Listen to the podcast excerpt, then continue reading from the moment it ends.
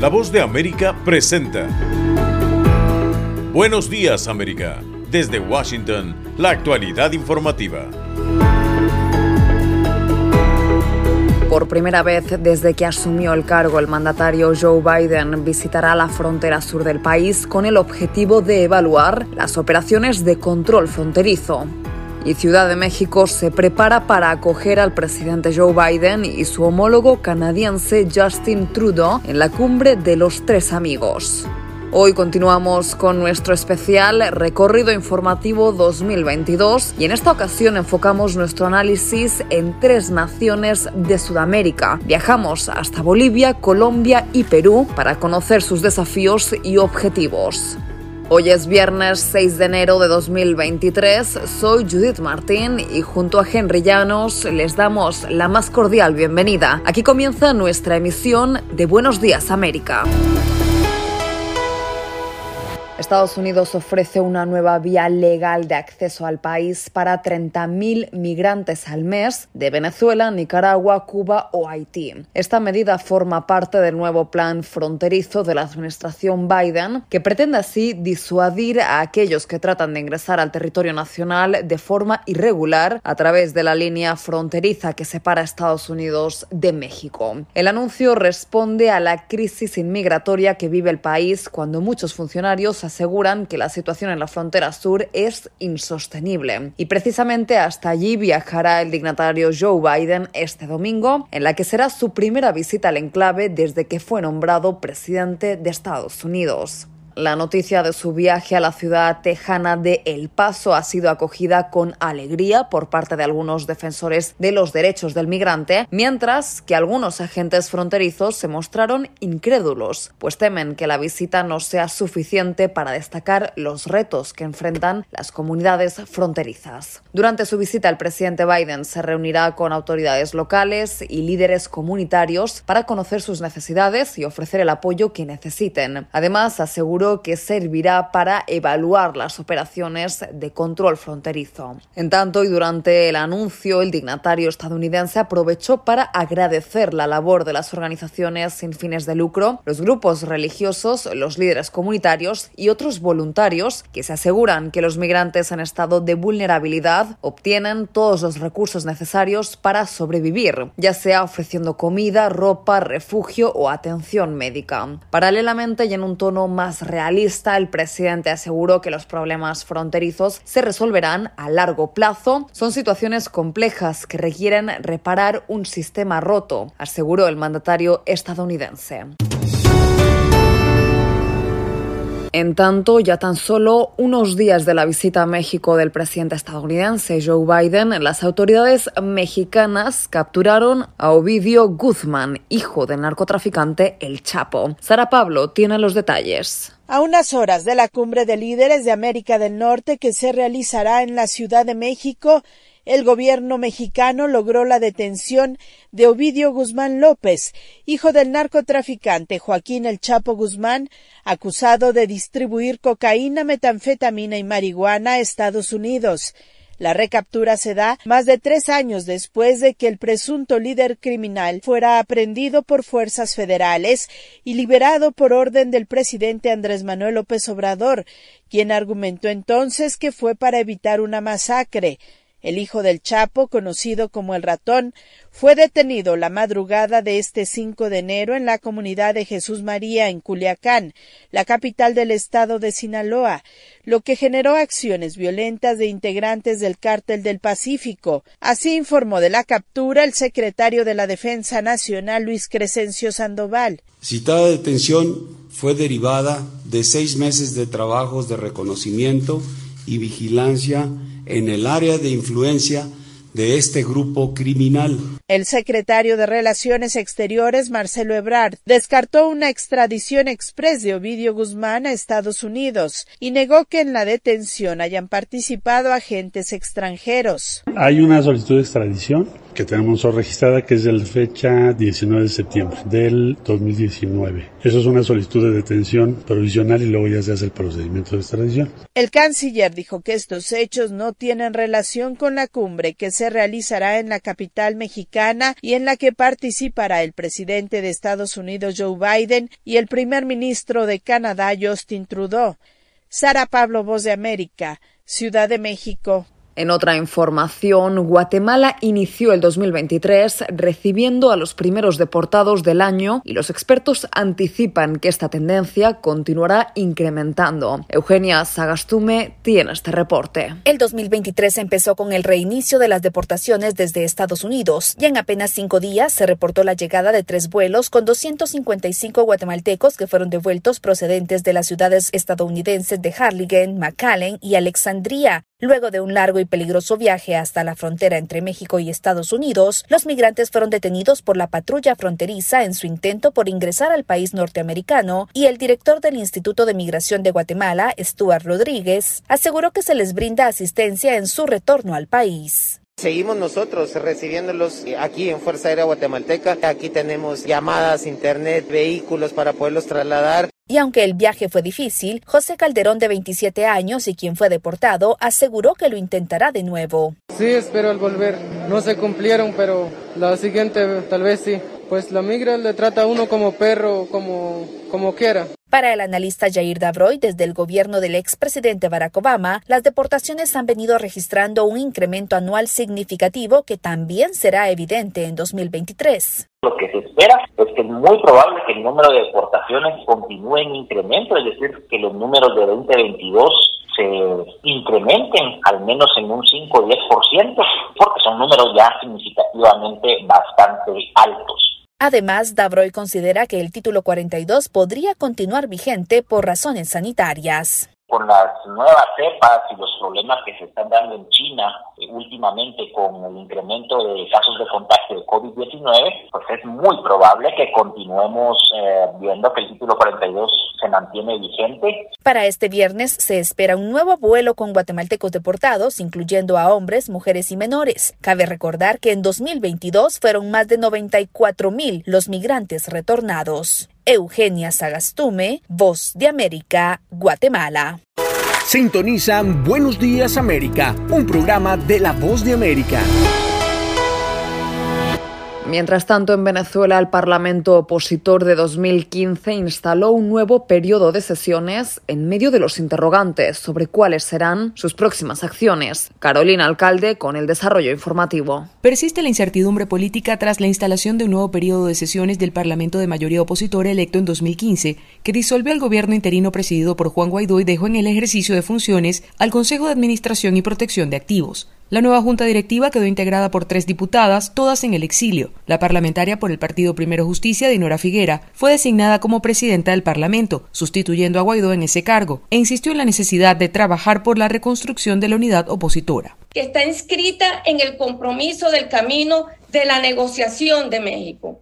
No es solamente el camino de México que nos va a llevar a un camino democrático de lucha electoral, pero sí significa que la institución de la Asamblea Nacional va a construir un camino que apoye todas las medidas necesarias para poder nosotros tener en ese sentido unas elecciones libres, democráticas, transparentes y creíbles. Por otro lado, por supuesto, comprometido este Parlamento con las elecciones de la designación del candidato a través de las primarias. Dirigentes de oposición como María Corina Machado opinaron que con el fin del interinato se cerró una etapa que tuvo una oportunidad para lograr un cambio en Venezuela y que a su juicio terminó frustrado por la deshonestidad y errores muy serios. Para Luis Vicente León, director de la consultora Data Analysis, no tenía sentido alargar el interinato que, según dijo, no funcionó, y respecto al nuevo escenario lo evalúa como una oportunidad para relanzar la oferta opositora. En tanto, la Asamblea Nacional de Mayoría Chavista, electa en 2020, en un proceso boicoteado por parte de la oposición, también instaló su periodo de sesiones como ocurre cada 5 de enero por mandato constitucional. Carolina Alcalde, Voz de América, Caracas. Esto es Buenos Días América. Hacemos una pausa y ya regresamos.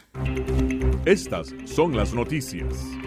A tempranas horas de la mañana, acompañado por sus aliados políticos, el presidente... No coincide con la medida unilateral implementada por el gobierno de Estados Unidos. Que ya por precaución han recomendado no viajar a la zona estos son los corresponsales de la Voz de América. Álvaro Algarra, Voz de América, Caracas. Giselle Jacome, Quito, Ecuador, Voz de América. Juan Ignacio González Prieto, Voz de América, Buenos Aires, Argentina. Llevando siempre la información desde el lugar de los hechos. La economía de Uruguay lleva 15 años de crecimiento ininterrumpido. Fue designado con 94 votos de los 128 asambleístas que forman. Sara Pablo, Voz de América, Ciudad de México. Nerima del Reyes, Voz de América, San Salvador. La Voz de América ofreciendo información de lo que sucede en Estados Unidos, América Latina y el mundo.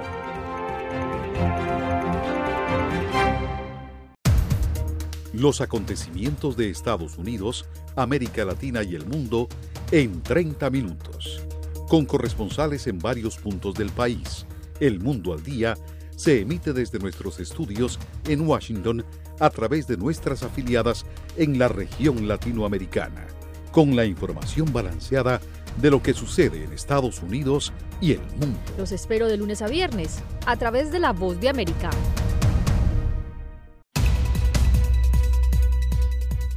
¿Qué tal amigos? Les saluda Henry Llanos para invitarlos a escuchar Deportivo Internacional. De lunes a viernes, el resultado y las noticias de los eventos deportivos internacionales en un solo lugar Deportivo Internacional, una producción de La Voz de América. Y ahora, en Buenos Días América, nos vamos a la sala de redacción de La Voz de América. Continúan escuchando la voz de América. Varios países de Latinoamérica celebran hoy el tradicional Día de Reyes, una popular festividad que marca el fin de las fiestas navideñas. Esta es una actualización de nuestra sala de redacción.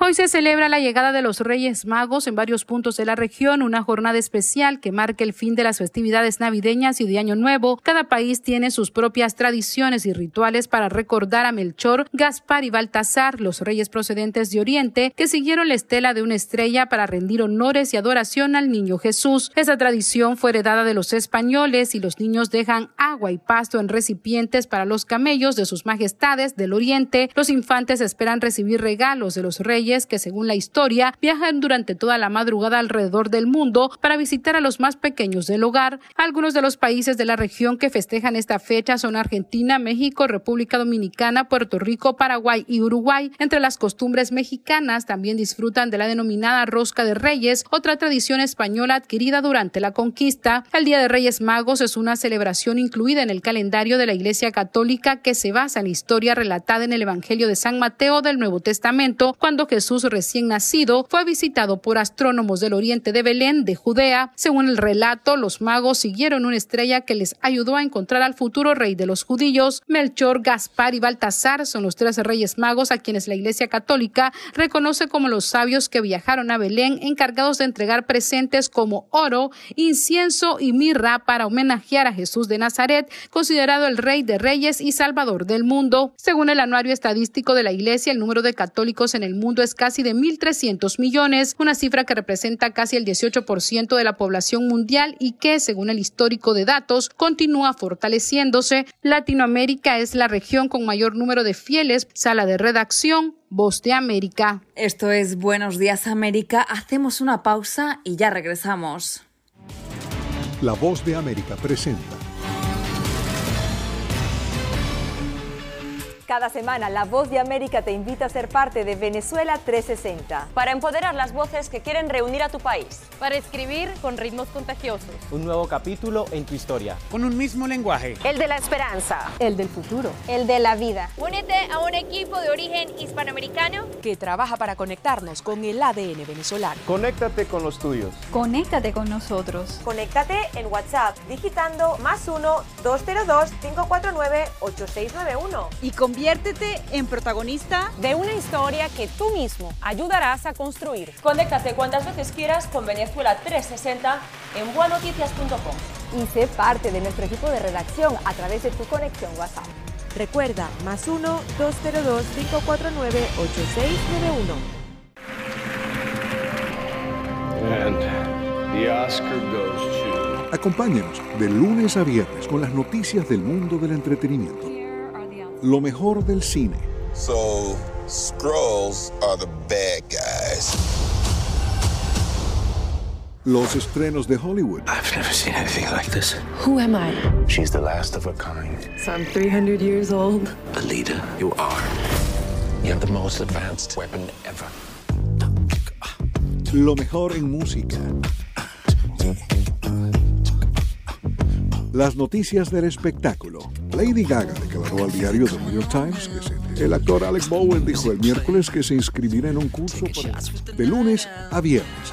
El mundo del entretenimiento llega a ustedes desde los estudios de La Voz de América en Washington. Aquí en Buenos Días América a continuación podrán escuchar un segmento especial elaborado por los corresponsales de La Voz de América en Bolivia, Colombia y Perú. Nos adentramos ahora en la situación política que viven las tres naciones sudamericanas con viejos desafíos y nuevos objetivos para el año 2023.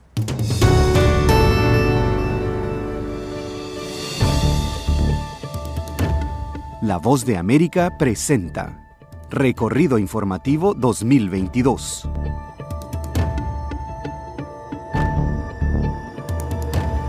Suramérica en 2022 tuvo un agitado panorama político, desde las elecciones en Colombia y Chile hasta las difíciles relaciones del gobierno con su propio partido político en Bolivia y la profunda crisis en Perú. Marcaron la dinámica de una región con profundos cambios. Vamos a adentrarnos en el tema con los reportes de nuestros colegas Fabiola Chambi en Bolivia, Manuel Arias en Colombia y Silvia González en Perú.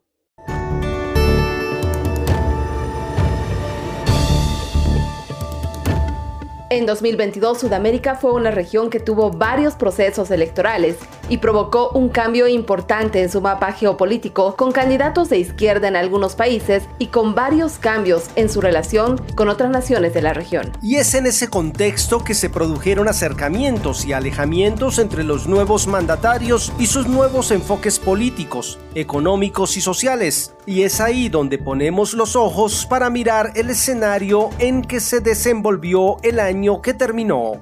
Y nuestro trabajo también se enfocó en las crisis políticas que mostraron las debilidades y las fortalezas de las democracias latinoamericanas en un tiempo en el que la defensa de este derecho para los pueblos ha sido uno de los puntos focales en 2022. Así que comenzamos este especial Noticias Destacadas 2022 y empezamos con nuestra colega Fabiola Chambi en Bolivia. Saludos para ti, Fabiola. Muchísimas gracias Silvia y saludos a la audiencia de La Voz de América. En Bolivia las disputas de poder y sobre todo las divisiones en el partido oficialista marcaron un 2022 intenso en el panorama político, en el que además los conflictos sociales de diferentes sectores pusieron a prueba la gestión del presidente Luis Arce. Y aunque al principio los dirigentes del movimiento al socialismo, el partido de gobierno, negaron cualquier disputa interna, las contradicciones se fueron acrecentando hasta que el primer mandatario dijo de manera sorpresiva que había desestabilizadores en su propio partido. Y para aquellos que desde mis propias filas coinciden en objetivos para acortar nuestro mandato, también quiero decirles que se equivocan, que el enemigo no está entre nosotros y que la unidad es la mejor arma que tiene el pueblo para derrotar intereses de grupos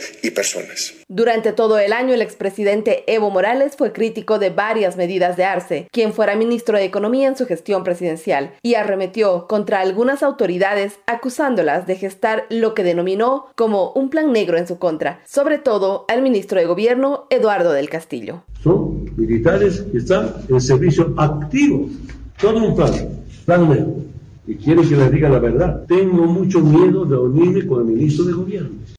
Uno de los mayores conflictos que develó la fuerte tensión política en el país se dio cuando la región oriental de Santa Cruz llevó adelante un paro para pedir que el censo de población y vivienda se realice el 2023, pero luego de 36 días de solución se definió con una nueva fecha, el 23 de marzo de 2024. Sin embargo, la lectura de estos hechos es más profunda y apunta a la relación que tendrá en el futuro el departamento de Santa Cruz con el Estado, según dijo a La Voz de América la politóloga María Teresa Segada. Lo que está detrás de la lucha por el censo y del paro son varias cosas, ¿no? Que se han invisibilizado un poco, ¿no? En términos políticos, que es el crecimiento de Santa Cruz, el poder económico que tiene esta región y que también no ha logrado una representación política nacional. Entonces parecería que las novedades políticas van a venir desde el propio MAS. María Teresa Segada considera que el próximo año la polarización y disputas políticas podrían ser más fuertes con miras a las elecciones presidenciales de 2025 y aún más considerando la situación de los países vecinos. Recorrido informativo 2022 en La Voz de América. El resumen de las noticias más importantes del año que ya terminó. Hacemos una pausa. La Voz de América te invita a ser parte de nuestra familia a través de las redes sociales. Encuentra en tu muro las últimas noticias de tu país en su conexión con Estados Unidos, la región y el mundo. Historias que empoderan las voces latinoamericanas de política, economía, salud, actualidad, balanceadas y precisas. Únete a un equipo de origen hispanoamericano que trabaja para conectarte con los tuyos. Síguenos en Facebook y conviértete en protagonista de una historia que tú mismo ayudarás a construir. Desde la voz de América, la actualidad de la crisis en Ucrania. La guerra había comenzado. Mientras la ofensiva militar rusa avanza sobre Ucrania. Una cobertura completa y análisis a diario. Habitantes quieren escapar cuanto antes. Salvador no escapará a los efectos. El ejército ucraniano dice que la cantidad de ataques de artillería en la... Haciéndose audible la invasión en Ucrania. Guatemala condenó enérgicamente la tensión que crece entre Ucrania y Rusia. Sintonícenos y síganos en las redes sociales como Voz de América.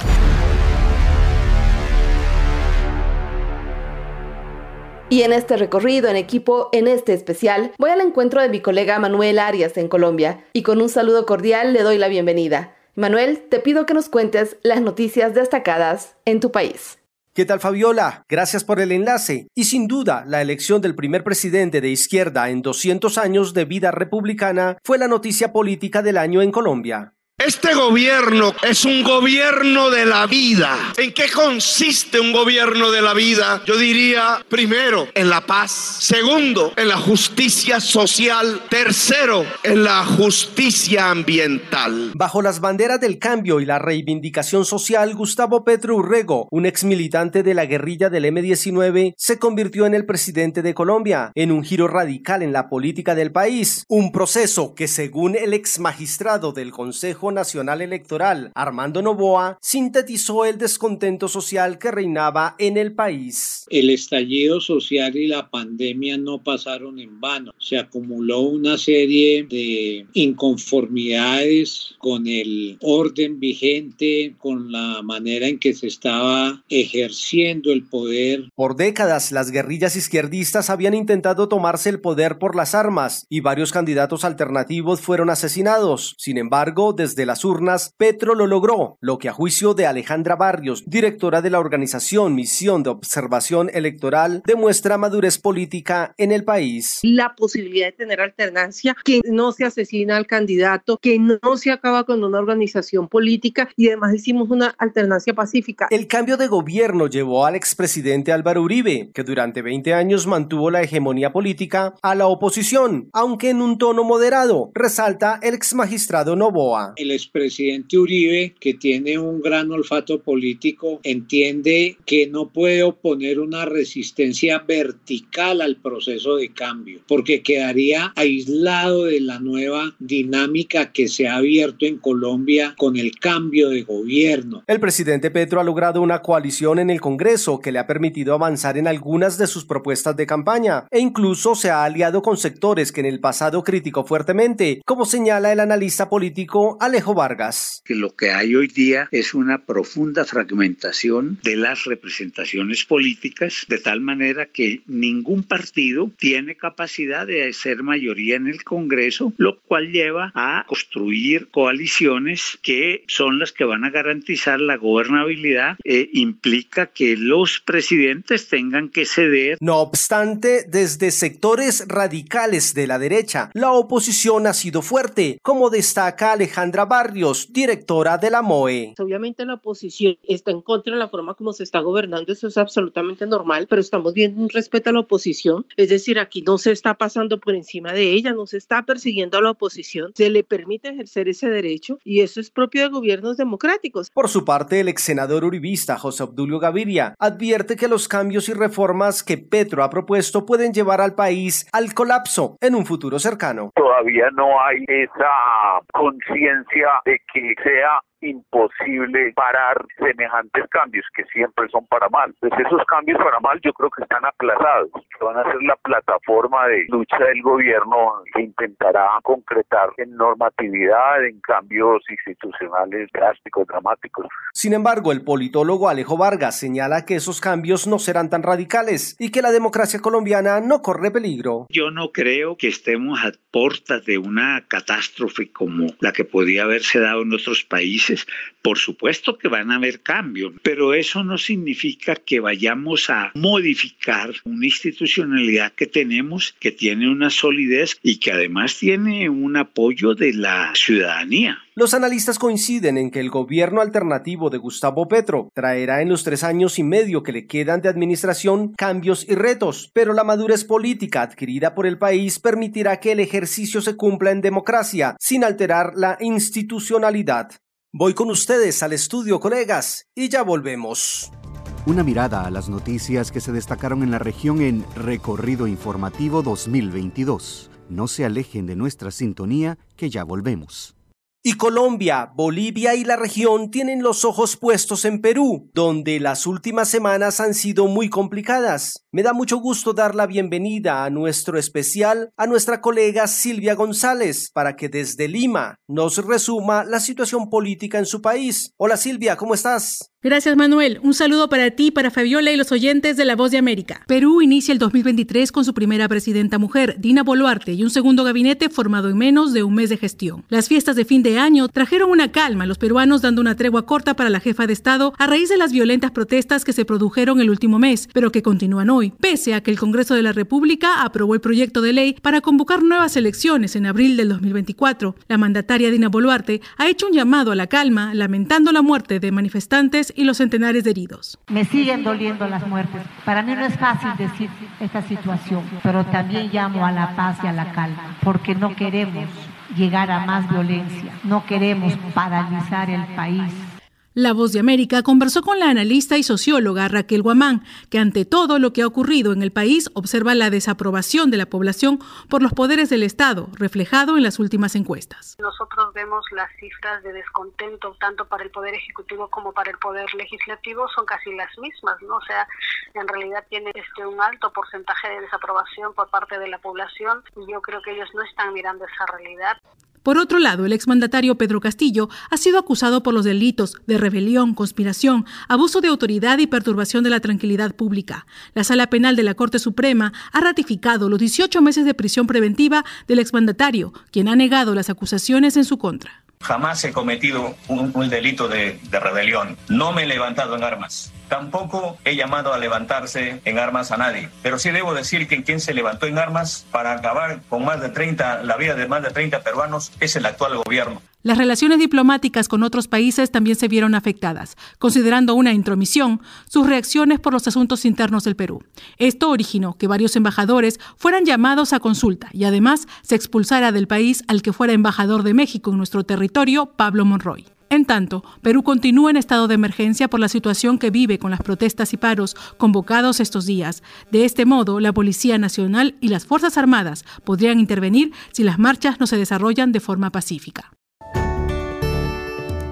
Y este es un apretado resumen del año político 2022 en Perú. Y 2023 será otro reto para los peruanos que confían en que su democracia prevalecerá. Y hasta aquí, este resumen de las noticias más destacadas. Soy Silvia González y junto a mis colegas Manuel Arias en Colombia y Fabiola Chambi en Bolivia, tuvimos mucho gusto en compartir este espacio con ustedes.